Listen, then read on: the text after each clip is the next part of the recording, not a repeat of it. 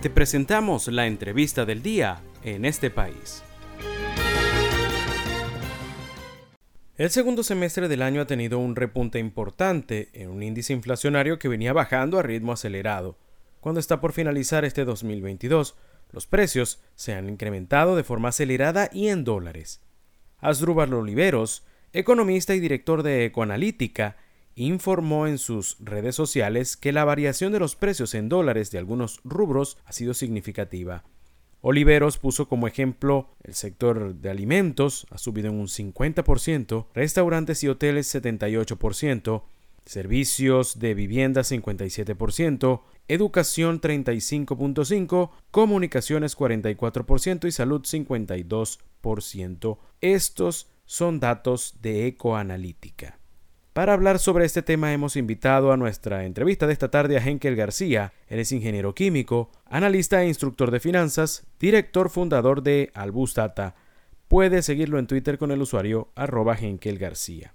Henkel, buenas tardes, gracias por acompañarnos para hablar sobre economía. En los meses finales del año se ha visto un repunte de la inflación, especialmente en los alimentos. ¿A qué se debe?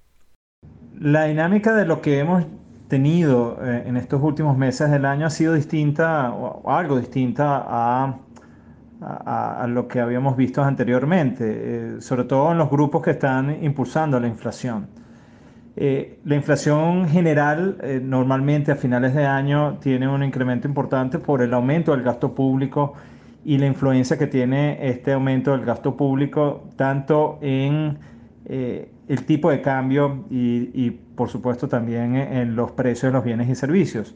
Pero lo que estamos viendo en estos últimos meses es que las agrupaciones que han liderado la inflación han sido sobre todo eh, servicios de educación, por lejos es la agrupación de mayor incremento de precios y después comunicaciones.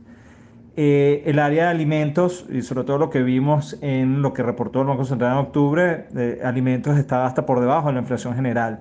La inflación general de, octubre, eh, el Banco Central de Venezuela la reporta en 6.2% y alimentos y bebidas alcohólicas en 5.86%.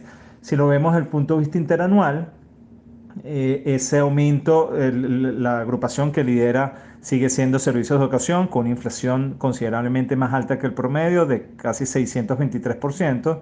Y alimentos y bebidas no alcohólicas eh, está muy parecida a la inflación eh, general. La, interanual de la inflación general está en 156% y la de alimentos y bebidas no alcohólicas en 158%. Eh, particularmente lo que estamos viendo en servicios de educación es una corrección, un rezago que tenía eh, en sus precios, sobre todo cuando lo refieres a dólares, eh, a lo que normalmente se por un servicio de este tipo se cobra en países similares al, nuestro. Insisto, lo que hemos visto es una corrección de, precios rezagados y eso es lo que ha liderado no solamente la inflación en bolívares, sino también un incremento de ese servicio en su equivalente a dólares. Entonces, para resumir, lo que estamos viendo en estos finales de año es lo, que normalmente se ve o lo que hemos visto en años anteriores, un aumento de gasto público, eh, con la presión que esto conlleva tanto en tipo de cambio como en los precios de, de los productos. Eh, y esa es la, la, razón y también dentro de la dinámica particular de la inflación en Venezuela, una corrección de servicios cuyos precios estaban rezagados con respecto al pasado y también eh, muy por debajo de lo que también se cobra por servicios similares en países no, no desarrollados, sino en países parecidos al nuestro. Henkel, ¿cómo evalúa el comportamiento del tipo de cambio y qué expectativas tiene para el cierre del 2022? El tipo de cambio eh, ha tenido sus momentos de, incremento importante. Eh, en, marzo, abril vimos el primero, en el cual hubo un desplazamiento del tipo de cambio importante que lo llevó de 4 a 5 hasta 6 y tanto. Y el otro que fue clarísimo fue el de agosto, de este año, donde eh, hubo también un incremento importante de 6 a 8, de 6 a 9 eh, en el tipo de cambio. En, estas últimas semanas, producto también del de, eh, pago del aumento del gasto público para pagar los compromisos de finales de año, estamos viendo cómo el, el, tipo de cambio ha ido en aumento y, a un ritmo que no es para nada despreciable. Eh, y, no solamente eso, sino que también viene acompañado con una brecha entre el paralelo y el oficial que está causando mucho daño, que está eh, generando muchas distorsiones en la fijación de precios eh, hoy en la economía venezolana y también distorsionando y, no haciendo que opere de buena manera el, mercado de menudeo que hasta hace una semana funcionaba relativamente bien. Eh, ¿qué, esperamos para finales de año? Esa presión por el pago, que todavía están, hay unos cuantos pagos pendientes de aguinaldos eh, y de otros beneficios para la administración pública. Esa presión va a llegar hasta la segunda semana de diciembre y muy probablemente el tipo de cambio vaya a cerrar eh, entre, dentro de un rango entre 12 y 14. O sea, con esto les quiero decir que todavía esa presión no ha cedido, todo lo contrario, muy probablemente vaya, se mantenga o vaya en aumento en las próximas semanas. Estamos conversando esta tarde con el ingeniero químico y director de Albus Data, Henkel García, para ir finalizando y cambiando un poco de tema, pero siempre apegado al sector de la economía.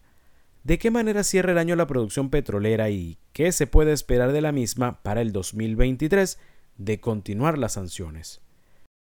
La recuperación de la producción de petrolera de Venezuela va a llevar tiempo. Eso, si se tomasen algunas medidas de flexibilización de sanciones hoy, en un caso hipotético, estoy hablando en un caso imaginario, eh, igual los resultados lo vamos a ver por lo menos un año adelante y un incremento de producción eh, que no es que lo vamos a ver como se duplica eh, en, un, tiempo relativamente corto. E, ese escenario no, no está una vez que se tomen las decisiones de flexibilización de sanciones y que eh, haya empresas dispuestas a invertir, esa recuperación va a ser bastante lenta. Es decir, los resultados de un aumento de producción petrolera hay, que ser realistas y, no enfocarlos en el corto plazo, sino más de mediano y, y largo plazo. La producción se ha recuperado levemente, el último reporte de la OPEP y de organizaciones y de reportes secundarios hablan de una producción y una eh, de una producción alrededor de 700 mil, un poco por encima de los 600 mil que, que estaban reportando en meses atrás, pero todavía muy por debajo del millón que supuestamente era la meta del gobierno para, em, eh, para este año. inclusive, si recuerdo bien, era una meta también para el año pasado pero todavía estamos lejos de ese millón y bueno, muy lejos de lo que llegamos a producir en Venezuela, que en algún momento eh, eh, eh, hasta a comienzos de este siglo y finales del siglo pasado, esa producción estaba alrededor de 3 millones y medio de barriles. no, no, no, tenemos unas perspectivas muy positivas al respecto, pero sí hay mucho potencial que ojalá empecemos a aprovechar más temprano que tarde. Le agradecemos a Henkel García su participación en nuestra entrevista de esta tarde nos habló sobre las expectativas que se tiene para la economía en el cierre del 2022, además del fuerte repunte de la inflación.